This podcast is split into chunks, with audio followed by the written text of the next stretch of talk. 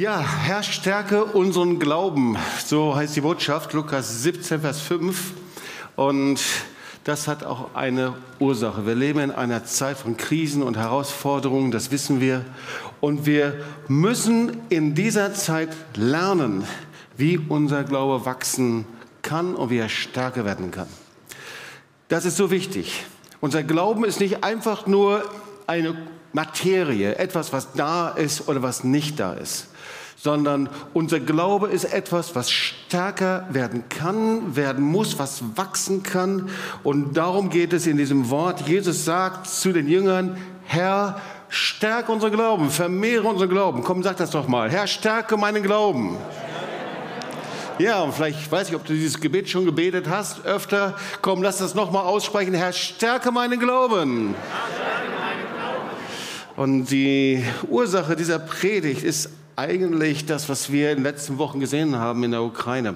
So, wir sind natürlich im engen Kontakt auch zu unseren Freunden und wir ähm, hören hier und da eben auch Berichte ähm, aus den Kellern, aus den verschiedenen ähm, ja, Kampfsituationen, in denen sie sind. Und äh, einer unserer Freunde, der ist eng mit dem Marsch des Lebens verbunden, er schickte uns einen Clip und in diesem Clip sagte er, ich bin sehr müde. Man konnte sehen, wie er übernächtigt war, viele Nächte nicht geschlafen hatte. Und er sagte, betet, dass unser Glaube stärker wird. Wir haben keine Kraft mehr, wir sind müde. Betet, dass unser Glaube stärker wird, dass er vermehrt wird. So, ich möchte nochmal den Kontext kurz lesen, Lukas 17, 3 bis 6. Ähm, da geht es um eine Situation, in der immer wieder vergeben wird, also die Geschichte der Vergebung. Nehmt euch also in Acht, wenn dein Bruder Schuld auf sich geladen hat, dann weise ihn zurecht, bereut er seinen Handel, vergib ihn. Wenn er dir siebenmal am Tag Unrecht tut, dich immer wieder um Vergebung bittet, vergib ihn. Also immer wieder geht es um Vergebung, Vergebung, Vergebung. Und die Jünger hören das und irgendwie rutscht ihnen das Herz in die Hose und sie sagen, Herr, vermehre unseren Glauben, stärke unseren Glauben. Wir wissen nicht, wie das gehen kann. Und darum geht es.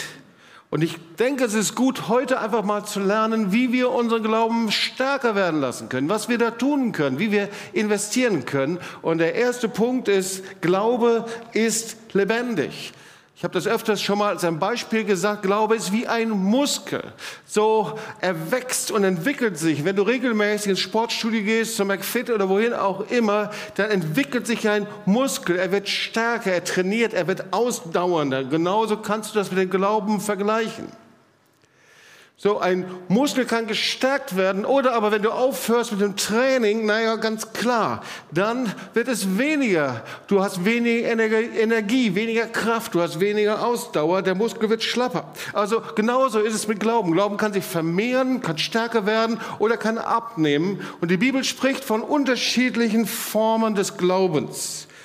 Und so, jedes Thema wäre wert, darüber zu predigen. Die Bibel spricht von Unglauben zum Beispiel.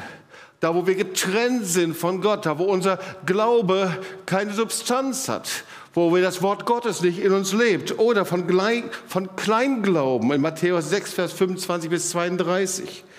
Da geht es, eine andere Übersetzung ist Glaubensarmut. Also in einer Art, dass ich nicht vertrauen kann. Oder aber Titus 1, Vers 13 spricht von gesunden Glauben. Oder aber Matthäus 8, Vers 5 bis 10 von großen Glauben. Und es gibt noch viele andere. Es, wir lesen in der Bibel zum Beispiel auch von dem Glauben, der Schiffbruch erleidet. Also sehr unterschiedliche Arten von Glauben.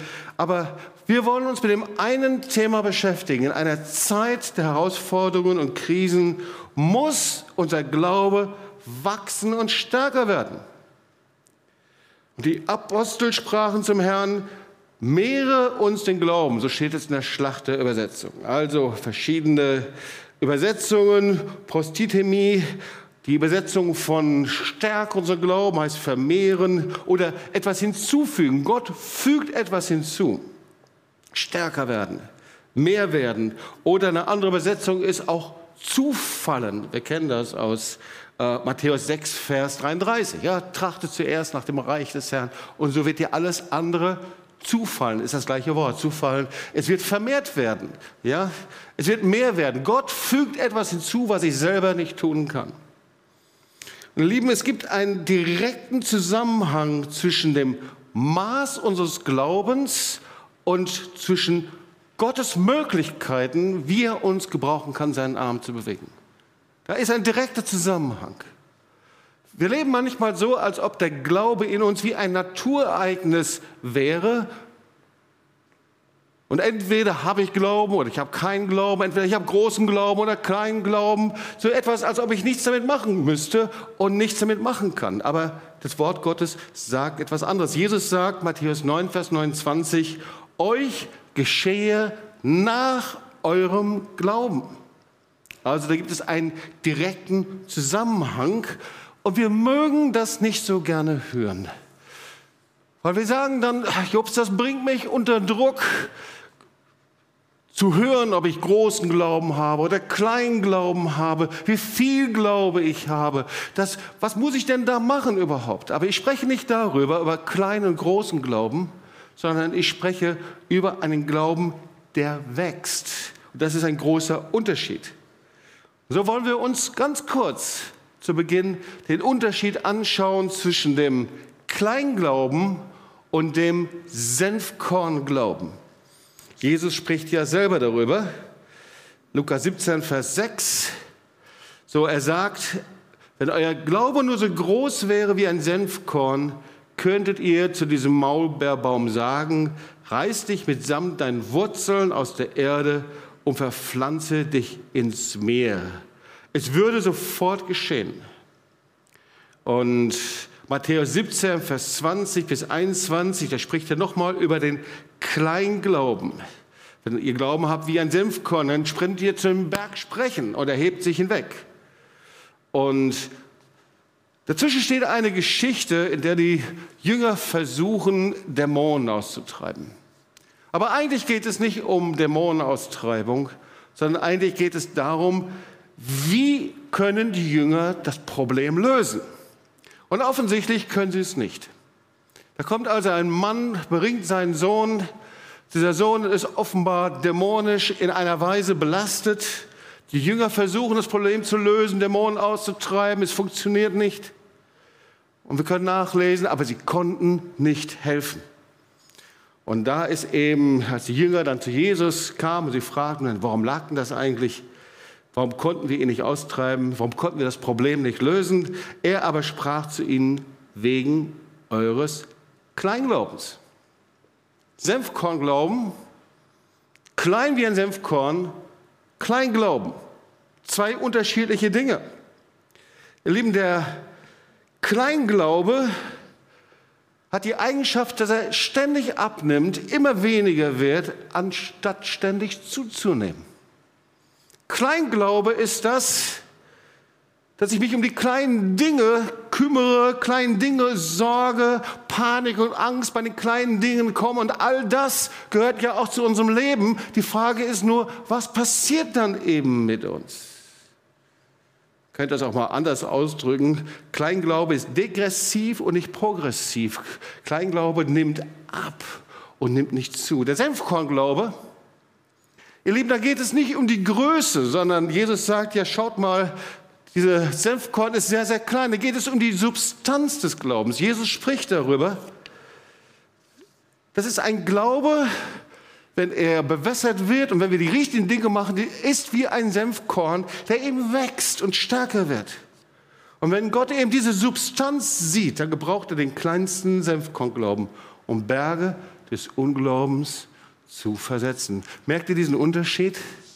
Wir leben manchmal so, als ob die Dinge einfach so normal wären, als ob wir mit diesem Glaubenspaket, das in uns ist, leben müssten.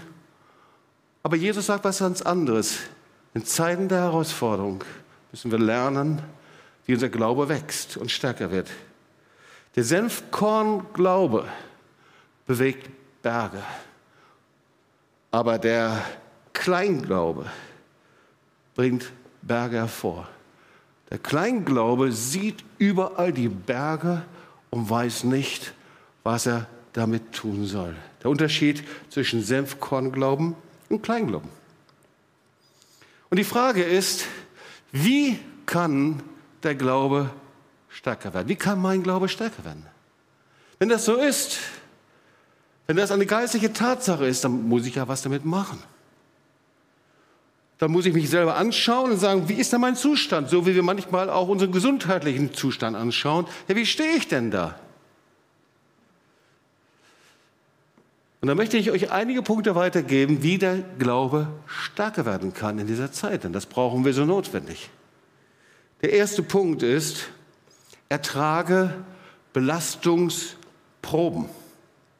Ja, das ist ja etwas sehr Normales. Das gehört zu unserem Leben dazu, dass wir Herausforderungen haben, Belastungsproben, durch Schwierigkeiten gehen, durch Krisen gehen. Da ist kein Mensch von ausgeschlossen. Und in Jakobus 1, 2 bis 4 steht folgendes, meine Brüder und Schwestern, erachtet es für lauter Freude, wenn ihr in mancherlei Anfechtung fällt. Und wisst, dass euer Glaube, wenn er bewährt ist, Geduld wirkt. Die Geduld aber soll zu einem vollkommenen Werk führen, damit ihr vollkommen und unversehrt seid und keinen Mangel habt. Also ihr Lieben, wenn unser Glaube durch Belastungsproben und Herausforderungen geht, dann ist das ein Zeichen, dass wir von Gott geprüft, geläutert werden. Wer kennt dieses alte Wort? Läutern, prüfen, gereinigt. Das ist ja das Wort, wenn Substanzen wie Gold durch Feuer gereinigt, geläutert werden, sodass das Unreine, das Unsaube, das, was nicht da reingehört, herausgebrannt wird.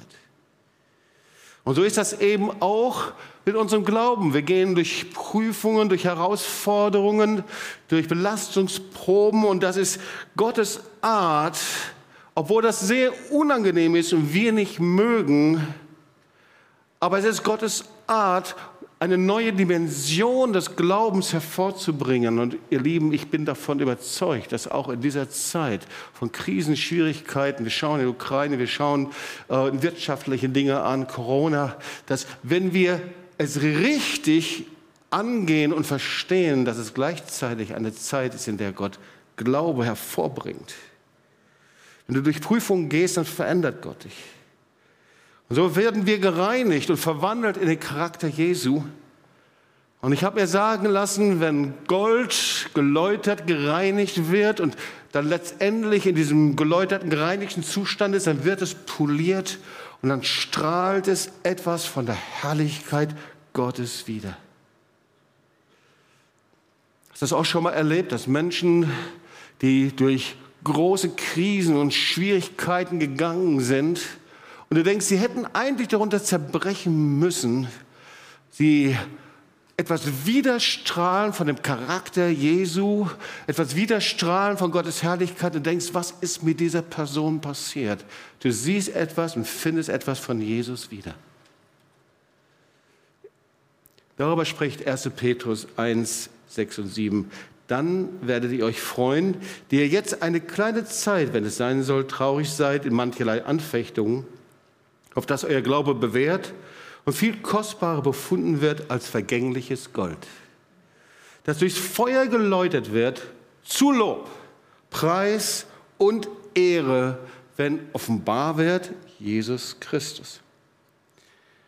So, der erste Punkt, ertrage Belastungsproben. Der zweite Punkt, empfange das Wort. Wie kann der Glaube stärker werden? Darum geht es. Empfange das Wort. Wir kennen das Wort aus Römer 10, Vers 17. So kommt der Glaube aus der Predigt. Manche Übersetzungen sagen aus dem Hören. Das Predigen, Hören aber durch das Wort Christi. Und wir wissen, bei diesem Wort, da geht es um die Rettung von Menschen, wenn sie die Botschaft des Evangeliums hören. Aber es geht auch um ein geistliches Prinzip. Und das geistliche Prinzip lautet so, das Wort bringt etwas hervor. Das Wort ist nicht neutral, das Wort Gottes bringt etwas hervor. Gott sprach und es werde Licht. Ich habe ein großes, sehr schönes Bild bei mir in meinem Büro hängen und da steht auf Hebräisch Vayomer Elohim und Gott sprach. Anfang der Bibel. Gott sprach und es wurde Licht. Wenn Gott spricht, dann bringt er etwas hervor. Das Wort Gottes bringt etwas hervor. Und dieses Wort hat er in uns Menschen hineingelegt und deswegen hat das Wort immer Wirkung, entweder Glaubenswirkung, Positivwirkung oder manipulative Wirkung, negative Wirkung, frustrierende Wirkung. Das Wort hat Kraft. Das Wort des Glaubens bringt Glauben hervor. Das Wort der Heilung bringt Heilung hervor. Das Wort der Befreiung bringt Befreiung hervor. Das Wort produziert, es bringt Glauben hervor. Und der Glaube wird gestärkt durch das Wort Gottes. Anders ausgedrückt, das Wort ist die geistliche Versorgung für deinen Geist und deine Seele. Also jemand, der das Wort Gottes nicht nimmt, jemand, der sich für das Wort Gottes verschließt, jemand, der das Wort Gottes nicht hören will, verkümmert in seinem Geist und in seiner Seele, wie jemand, der verhungert und verdürstet. Und wenn du das Wort hörst, dann beginnst du das zu denken, das Wort zu hören, zu verstehen. Dann beginnst du das Wort auszudrücken, zu formulieren. Dieses Wort, das wird zu einer Natur, zu einem Teil deiner Natur. Und du kannst dir natürlich vorstellen, geht das genau auch andersrum.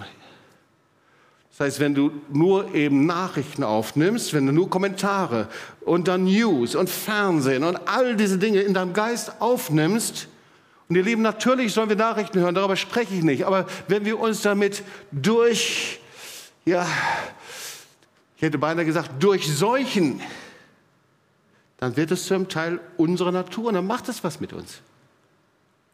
Dann beeinträchtigt es dein Geist und deine Seele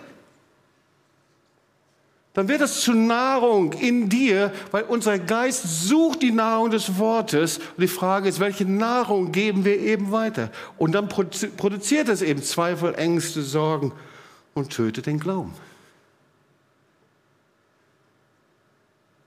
Also nochmal zusammengefasst, wenn du Gottes Wort in deinem Geist aufnimmst, bringt es Glauben hervor, der stärker wird und wächst. Es wird ein Glaube sein, der Gott dir vermehrt zuteilt, dir immer mehr austeilt und dich beschenkt. Der dritte Punkt, wie wächst unser Glaube? Ein sehr schöner Punkt, da predige ich nicht so oft drüber, bete in Sprachen. ist ja die Glossolalie auf Griechisch genannt. Manche sagen auch bete in Zungen. Das ist eine Gabe des Heiligen Geistes. Und manchmal ist es so, dass wir das sehr gering achten, aber bei Paulus war das nicht so. Paulus sagte, ich bete mehr als er alle in Sprachen und er wusste auch warum. 1. Korinther 14, Vers 4, wenn jemand in anderen Sprachen redet, wird er selbst dadurch im Glauben gestärkt. Also das Sprachengebet und Sprachengesang war ein ganz wichtiger Bestandteil des urchristlichen Gottesdienstes. Und genauso auch ein wichtiger Bestandteil des ganz persönlichen Gebetes, weil da, wo wir in Sprachen beten, da betet der Heilige Geist in uns. Römer 8, Vers 26. Paulus wusste das genau. Ebenso kommt aber auch der Geist unserer Schwachheiten zu Hilfe. Ist es manchmal so, dass du im Gebet dich schwach fühlst? Ja? Gesagt, oh, was soll ich überhaupt beten? Wie soll ich jetzt beten? Da kannst du alle Gebetskonzepte von Günter haben und es hilft dann trotzdem nicht. Ja? Was machst du dann? Und Paulus kannte das auch. Er sagt, denn wir wissen nicht, was wir beten sollen, wie sie es gebührt. Aber der Geist selbst tritt für uns ein mit unaussprechlichen Seufzern. Das heißt, wenn du erlaubst, dass der Heilige Geist in dir betet, dann wirst du Resultate sehen. Du wirst sehen, wie Finsternis verschwindet, wie dein Glauben aufgebaut wird, wie auf einmal Licht hineinkommt in Situationen, wie Chaos in deinen Gedanken verschwindet. Du wirst sehen, wie dein Geist wächst. Ich liebe die Geschichte zu erzählen. Ich will es hier auch noch mal tun. Wir, Charlotte und ich, wir sind durch unsere geistlichen Eltern, Tante Maria und Laszlo, sehr stark geprägt. Sie waren die Gründer der charismatischen Bewegung innerhalb der reformierten Kirche und wir hatten sehr engen Kontakt zu ihnen und Ähm, Tante Maria war äh, behindert, sie hatte äh, zwei Stöcke und sie musste so krumm laufen, äh, weil irgendwann mal ein Auto über ihr Rückgrat drüber gefahren war. Aber wenn sie sich anschaute, sich aufrichtete und dich anschaut, da strahlten ihre Augen, weil da war einfach Jesus in ihren Augen zu sehen. Und die erste Frage, die sich stellte, war immer, mein liebes Kind, betest du auch in Sprachen? Und das fragte sie nicht nur einmal, sondern immer, wenn sie uns sah. Mein liebes Kind, betest du auch in Sprachen? Und wenn du da nicht so ganz sicher warst, dann sagst du, dann brauchst du die Erfüllung mit dem Heiligen Geist. Und ich weiß heutzutage, was ist jetzt theologisch korrekt oder nicht, aber weißt du, das, was zu Pfingsten geschah, das ist das größte Geschenk des Himmels. Und denkst du, dass der Herr dir das vorenthalten würde? Er kommt in der Kraft und der Salbung des Heiligen Geistes. Und ich weiß, wie ich erfüllt wurde mit dem Heiligen Geist. Ich lebte mit Jesus. Ich folgte Jesus nach. Ich habe mich Jesus hingegeben. Aber ich war wie ein, mein Leben war wie ein Fahrrad auf Speichen. Ja, ein Fahrrad, äh, wo keine Luft aufgeblasen, wo die Reifen nicht aufgeblasen waren. Und ein Fahrrad ohne Speichen, da kommst du vielleicht voran, aber es ist sehr, sehr mühsam. Mein ganzes Leben als Christ war eine Katastrophe. Und dann sagte jemand zu mir, Jobs, hast du die Erfüllung im Heiligen Geist erlebt? Und ich reagierte und ich war sauer. Und ich sagte, ich folge doch schon Jesus nach. Der Jesus soll zufrieden sein damit. Und Gott sei Dank für meine Freunde, die für mich gebetet haben. Und irgendwann mal habe ich gesagt, Heiliger Geist, wenn du da bist, bitte erfülle mich. Komm mit deiner Gegenwart. Und der Herr kam mit dem Sprachengebet, mit seiner Herrlichkeit. Und das Sprachengebet war eigentlich nur ein Ausfluss der Fülle, ein Ausfluss der Liebe Gottes und dieses frischen, lebendigen Wassers, das in mein Leben gekommen ist.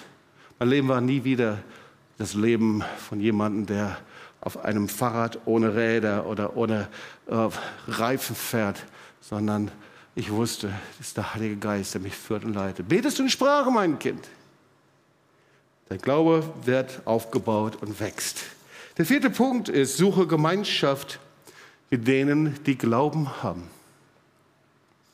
Manchmal verstehen wir das ein bisschen falsch. Ich möchte vor das Wort vorlesen, Judas 20, 21. Ihr aber, Geliebte, erbaut euch auf euren allerheiligsten Glauben. Dieser Glaube, ihr Lieben, das ist nicht so ein Nebenprodukt, so ein, ja, das habe ich oder habe ich nicht, ja, sondern allerheilig, der ist heilig. Ohne Glauben können wir den Herrn nicht sehen, ihr Lieben. Ja. Ohne Glauben können wir Gott nicht gefallen. Und Glaube ist nicht einfach nur, das habe ich oder habe ich nicht, sondern wir haben die Verantwortung, damit etwas zu machen. Also nochmal das Wort, Judas 20, 21, erbaut euch auf euren allerheiligsten Glauben und betet im Heiligen Geist. Ja, betet, hier ist auch wieder, in der Kraft des Heiligen Geistes. Bewahrt euch selbst in der Liebe Gottes und hofft auf die Barmherzigkeit unseres Herrn Jesus Christus zum ewigen Leben. Und erbarmt euch über die einen, wobei ihr unterscheiden sollt und so weiter. Vielleicht reicht das bis hierhin. So, also diese Stelle ist sehr, sehr powerful. Und damit ist nicht einfach jeder gemeint, der zusammenkommt, jeder Gläubige, der wiedergeboren ist. Das ist wunderbar, das sollen wir tun. Hiermit ist nicht das Treffen auf den kleinsten gemeinsamen Glaubensnenner gemeint,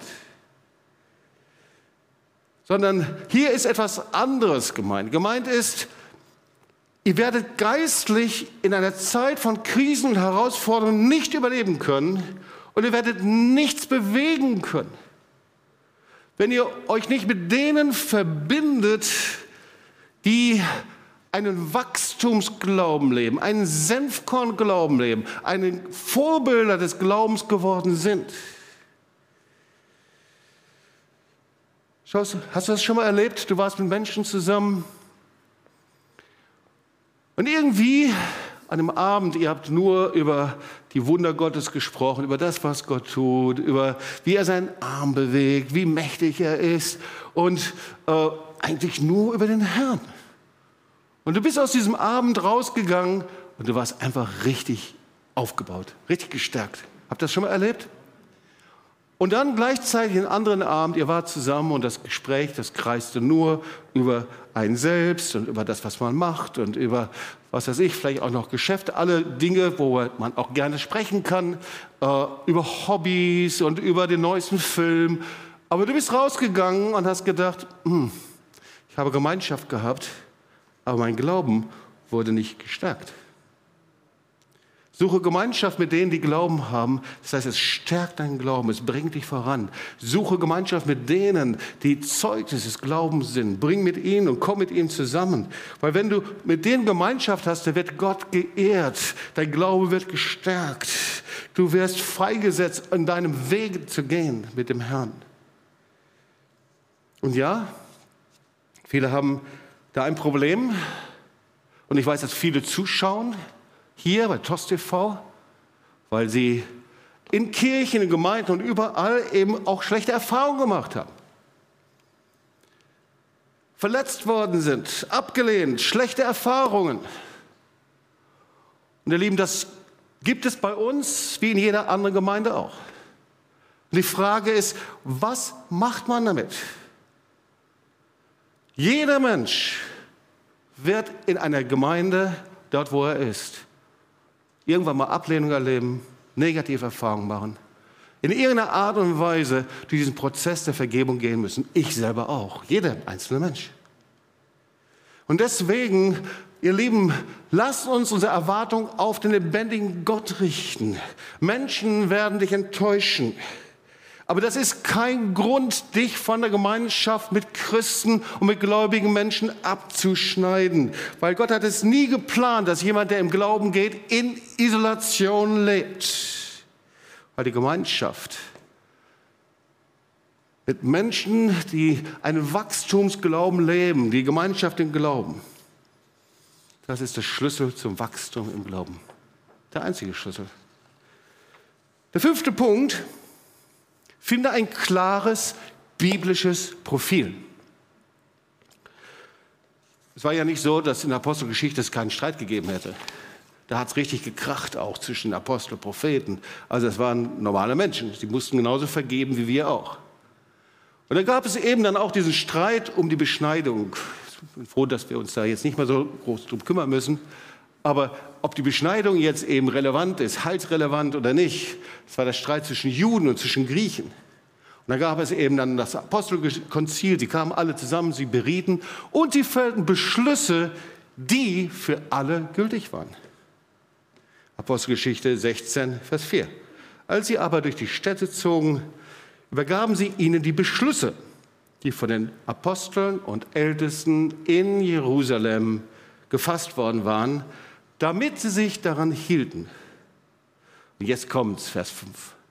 Da wurden die Gemeinden im Glauben gefestigt und nahmen täglich zu an Zahl. Ja, das ist hier unser Thema, wie unser Glaube stärker wird und gefestigt wird. Also durch eine Klarheit. Das war einer der Gründe, warum wir im letzten Jahr gemeinsam als älteste Pastoren nach Israel gegangen sind. Aber ging nicht dorthin, um Sightseeing zu machen, sondern weil der Herr uns um gebeten hat, ihn dort zu suchen, um uns unser Profil, Vision, wie wir leben wollen als TOS-Werke, wir leben, um das nochmal zu klären und klar zu machen und ein Profil niederzuschreiben. Übrigens, wenn das interessiert, haben wir hier am Informationstisch oder aber du bist über TOS TV mit dabei, dann darfst du uns gerne anschreiben. Wir schicken dir das gerne zu. Da ist ein herrliches, klares, biblisches Profil entstanden. Immer wenn ich Klarheit finde in einer Zeit der Orientierungslosigkeit, dann verschwindet Verwirrung. Und wir brauchen das. Sechster Punkt. Halte dein Gewissen rein. Das ist ein wichtiger Punkt. Ihr merkt, wir können schon viele Dinge tun, damit unser Glaube wachsen kann. Das ist noch viel mehr als jetzt Hilfe zu erwarten im seelsorgerlichen Bereich, so wichtig das auch ist. Ja, wir brauchen Durchbrüche, wir brauchen seelsorgerliche Begleitung. Aber hey, da gibt es viel, das du selber tun kannst. Vieles, was wir selber ergreifen können und dürfen. Und der Herr zugesagt hat, ich vermehre deinen Glauben. Also halte dein Gewissen rein. Hebräer 10, 19 bis 22. Weil wir denn nun, Brüder und Schwestern, durch das Blut Jesu den Freimut haben zum Eingang in das Heiligtum, den er uns eröffnet hat, als neuen und lebendigen Weg durch den Vorhang, das ist durch sein Fleisch, und haben einen hohen Priester über das Haus Gottes, so lasst uns hinzutreten mit wahrhaftigem Herzen, in der Fülle des Glaubens. Wow, die Fülle des Glaubens. Besprengt in unseren Herzen und los von dem bösen Gewissen und gewaschen am Leib mit reinem Wasser. Lieben, ein schlechtes Gewissen ist meistens ein Gewissen, das mit Schuld beladen ist, in irgendeiner Art und Weise. Es ist aber manchmal auch ein, ein Gewissen, dem man sich selber verklagt oder anklagt. Es, manchmal ist es auch beladen mit Selbstverdammnis. Aber ein schlechtes und ein beladenes Gewissen tötet immer den Glauben. Ich kann in dem Glauben nicht wachsen mit einem schlechten Gewissen. Warum? Weil es den Fokus von Gott auf mich selbst richtet.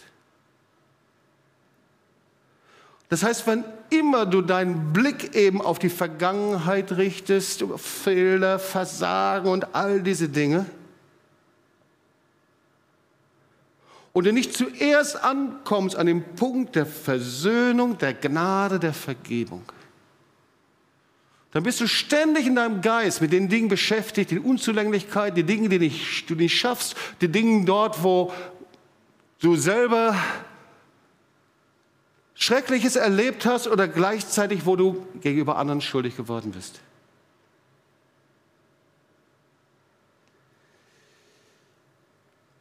Der erste Schritt ist, empfange Vergebung. Es ist eine Zeit, in der das Kreuz ins Zentrum rückt. Ihr Lieben, ich predige schon seit Monaten darüber. Das Kreuz im Zentrum unseres Lebens. Weil wenn das Kreuz im Zentrum unseres Lebens ist, schafft die Finsternis es nicht, deinen Blick von Gott abzuwenden, damit du auf dich selber schaust. Es gibt so viele Menschen, die können sich selber nicht vergeben. Aber hey, es ist die Zeit, vielleicht auch heute, dass du zum Kreuz kommst. Weil wenn du nicht vergeben kannst, hast du keine Möglichkeit zu wachsen. Und da, wo wir nicht vergeben können, vielleicht hast du es auch schon erlebt, ich habe das schon erlebt, aber wo wir nicht vergeben können, da kreisen deine Gedanken ständig um den Verursacher. Und egal was du machst, du hörst du Predigt, du hörst, du liest das Wort Gottes, da könnte der stärkste Erweckungsprediger kommen, egal was kommt. Du kannst die schönsten Erfahrungen machen. Aber letztendlich spiegelt sich alles wieder und reduziert sich auf deine Negativerfahrung und auf dich selbst. Und das ist schrecklich. Und deswegen spricht die Bibel davon, da ist unser Gewissen nicht rein, nicht gereinigt, nicht los. Wir können nicht mehr zielgerichtet beten. Wir können das Wort Gottes nicht mit Freude aufnehmen. Wir können im Glauben nicht wachsen. Und deswegen im Glauben zu wachsen heißt, komm zu dem Punkt, dich zu beugen vom Herrn, dann vergib dir selber. Vergib den Menschen um dich herum. Und erlaube dem Herrn, dich vorzubereiten für das Kostbare und Wichtige, was er für dich vorbereitet hat. Siebter Punkt. Wie wachsen wir im Glauben? Jakobus 2, 14 bis 17 da steht, wir sollen im Glauben handeln. Was hilft es, Brüder und Schwestern, wenn jemand sagt, er habe Glauben und hat doch keine Werke? Kann denn der Glaube ihn selig machen? Wenn ein Bruder oder eine Schwester nackt ist und Mangel hat an täglicher Nahrung und jemand unter euch spricht zu ihnen, geht hin in Frieden, wärmt euch und sättigt euch. Ihr gebt ihnen aber nicht, was der Leib nötig hat. Was hilft ihnen das? so ist auch der Glaube, wenn er nicht Werk hat, tot in sich selber. Ja, das ist ein Ding. Das heißt, wenn wir all diese Dinge tun würden, die ich gerade aufgeführt habe, ja, wir akzeptieren das, wir sagen Ja zu Belastungsproben, empfangen das Wort, beten in Sprachen, suchen Gemeinschaft mit denen, die im Glauben leben. Wir finden ein klares biblisches Profil, wir halten unser Gewissen rein. Wenn ich mich dann aber nicht in Bewegung setze, ist all das nichts wert. Weißt du, wenn du mit dem Herrn gehst, dann fordert er uns immer wieder an Punkte heraus, wo er sagt, hey, Mach doch mal etwas über deine Möglichkeiten heraus. Verlass doch mal deine Limits, deine Begrenzung. Weil ich möchte, dass du erlebst, dass ich deine Kraft bin. Ich bin deine Quelle. Ich bin derjenige, der dich an die Hand nimmt. Du kannst dich auf mich verlassen. Weißt du, alles, was der Herr in unserem Leben hat tun können,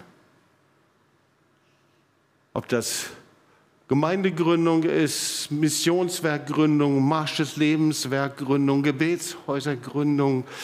All diese Dinge haben immer etwas damit zu tun, dass der Herr uns darum gebeten hat, verlass deine Limits.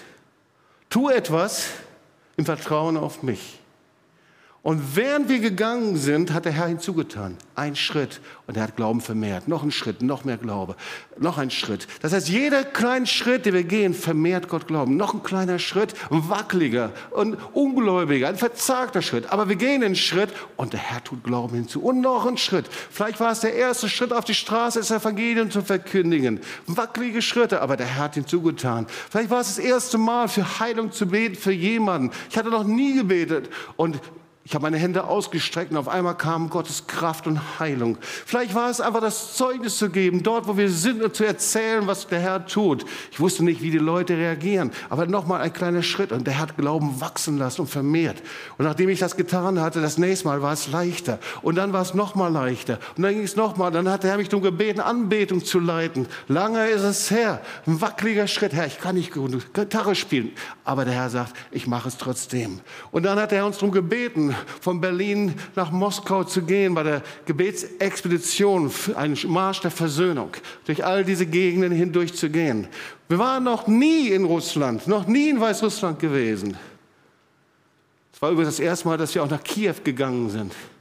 Jeder Schritt wird von Gott vermehrt und stärker werden, egal wo du stehst. Erst wenn wir anfangen, seinem Wort zu gehorchen und das zu tun, worum er uns bittet in kleinen und großen Dingen wirst du dein Glauben wachsen sehen. Wir haben gelernt, mit dem Herrn nicht mehr zu debattieren. Wir haben gelernt, ihm zu sagen, dass wir einfach, wenn er uns bittet, wir es gerne tun, weil wir ihm vertrauen können. Der achte und letzte Punkt, investiere richtig. Investiere richtig. Es ist schon erstaunlich, manchmal sprechen wir über all das, was wir tun können, ist der Hammer, wie groß unser Wille ist, was wir zustande bringen.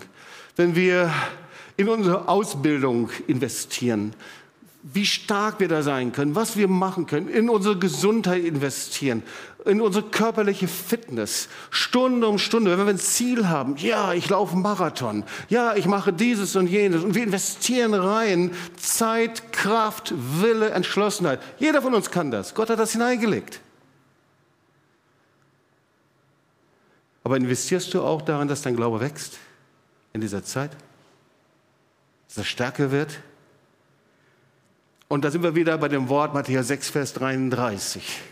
Trachte zuerst nach dem Reiche Gottes und es wird dir alles zufallen, das gleiche Wort. Du wirst stärker werden. Es wird mehr und mehr und mehr werden. Und ihr Lieben, dieses Wort, das spricht hinein in deine Ehe, das spricht hinein in deine Familie, das spricht hinein an deinem Arbeitsplatz, es spricht hinein in deinem Studium, da wo du bist, in dein Alter, ganz gleich wie alt oder wie jung du bist. Weil Investition ist immer gleich. Ich habe mal jemand gesagt, mir hat mal jemand gesagt, weißt du, Jobs, ich tue so viel in so vielen Bereichen und hat mir alles aufgezählt. Hammerstarke Sachen. Und gesagt, aber leider habe ich keine Zeit zum Beten. Und weißt du, die Frage ist immer, wie investiere ich? Investiere ich richtig? Zu einer Investition gehört zuallererst die Überzeugung, dass es richtig ist, das, was ich mache. Wenn du überzeugt bist, wow, dann kommt etwas Zweites hinterher, nämlich dein Wille. Und der Wille der kann so sehr viel bewegen. Das dritte sind die richtigen Prioritäten. Auf einmal ordne ich meine Prioritäten ein. Dinge, die ich vorher nicht tun könnte, kann ich. Morgens stehe ich 6 Uhr auf und jogge eine Stunde. Ich stehe auf und mache dieses und jenes. Die richtigen Prioritäten. Dann kommt Entschlossenheit. Und dann, wenn ich richtig investiere, dann nehme ich mir die Zeit. Komisch, gell? Dann ist die Zeit irgendwie da, dann funktioniert es. Und ich investiere richtig, wenn ich ein Ziel habe. Weißt du, wenn ich der Überzeugung bin, dass sowieso meine Glaubensmuskeln schlapp sind und bis zum Ende meines Lebens schlaff bleiben und damit ich nichts bewege, dann hast du kein Ziel. Aber wenn du der Überzeugung bist, dass der Herr dich gebrauchen will, durch dein Leben einen Unterschied zu machen für andere, wenn du der Überzeugung bist, dass der Gott, dass dein Gott genauso mächtig ist wie der Gott von Abraham, Isaak und Jakob, dass er genauso mächtig ist wie der Gott von Petrus und von Paulus, dass er der gleiche Gott seinen Arm bewegt in dieser Zeit wie zur Zeit der Apostelgeschichte, dann kannst du nicht anders als zu sagen, Herr, hier bin ich. Stärke mein Glauben, ich möchte das. Ich komme zum Schluss. Ich möchte dir noch ein Wort weiterbringen. Einen Gedanken. Es gibt dieses Wort aus Jesaja: Wer glaubt, der flieht nicht. Kennt ihr das? Ja. Die Frage ist, was ist das Gegenteil von Glauben? Und viele würden sagen Unglauben, aber ich bin mir nicht so sicher, ob das so ist. Dann schauen wir uns vielleicht mal zuerst ein Wort an, nämlich dieses Wort heißt Phobos griechische Wort Phobos. Ja, wir kennen das von dem Wort Phobie, Bedeutung Angst und Furcht. Und ursprünglich wurde dieses Wort gebraucht, für, dass man aus einer Schlacht flieht. Ja. Also nicht, so wie es heute gebraucht wird, für eine angstbesetzte emotionale Grundstimmung, sondern für ein Handeln. Das heißt, ich fliehe, ich tue praktische Schritte. Und das heißt, Verhaltensweisen, indem ich aus herausfordernden Situationen fliehe, das ist Phobos. Das muss nicht unbedingt mit Gefühl der Angst zu tun haben. Ja? Krisensituationen, Dinge, die herausfordern, die ich nicht will, fliehe, das ist Phobos. Und das lateinische Wort für Phobos heißt resignare. Merkt ihr da? Das ist von resignieren. Und die Wortbedeutung, die finde ich so stark. Weil die geht auf die Kommunikation der römischen Armee zurück. Das heißt, um gut kommunizieren zu können, eben in Schlachten, in Kriegen, da wurden Signale gesetzt, ja? Signale für Angriff und Signale für Rückzug. Und das lateinische Wort resignare, das heißt, das Zeichen wurde weggenommen. Rückzug.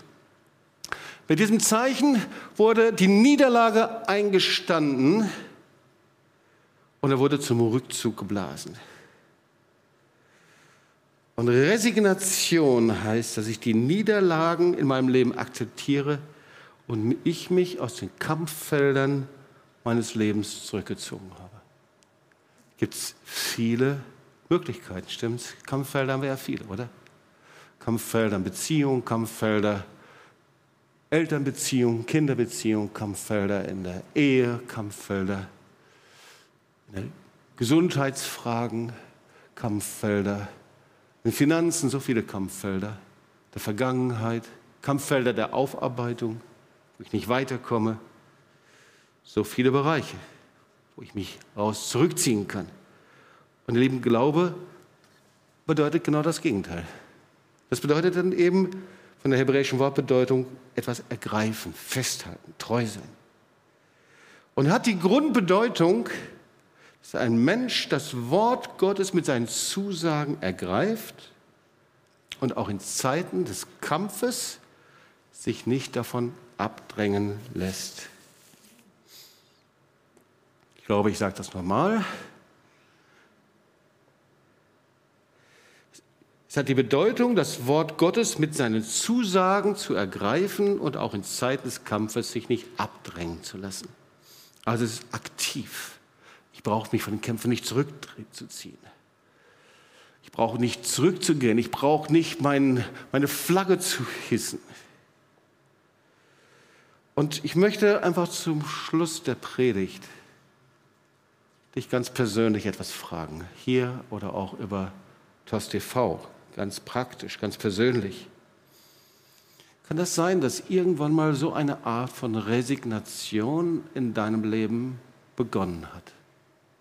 Indem du irgendwann mal dieses Zeichen zurückgenommen hast. Indem du an Punkten vor Herausforderungen, Krisensituationen geflohen bist und gesagt, das will ich nicht mehr. Das mache ich nie wieder wo du innerlich resigniert hast und die Zusagen Gottes losgelassen hast und dich wunderst, dass du seitdem stagnierst und stehen bleibst und nicht so weiter wachsen kannst, wie du das vielleicht vorher erlebt hast. Dich wunderst, dass dein Glaube irgendwie statisch geworden ist.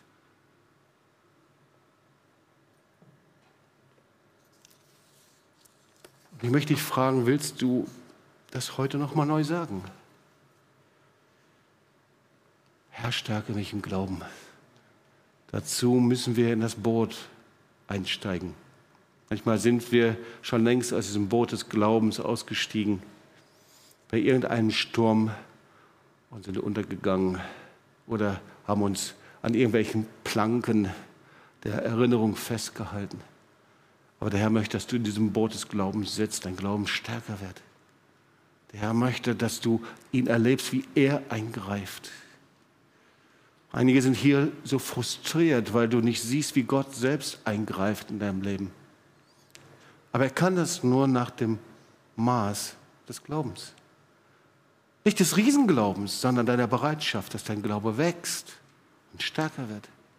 Senfkornglaube, der wächst.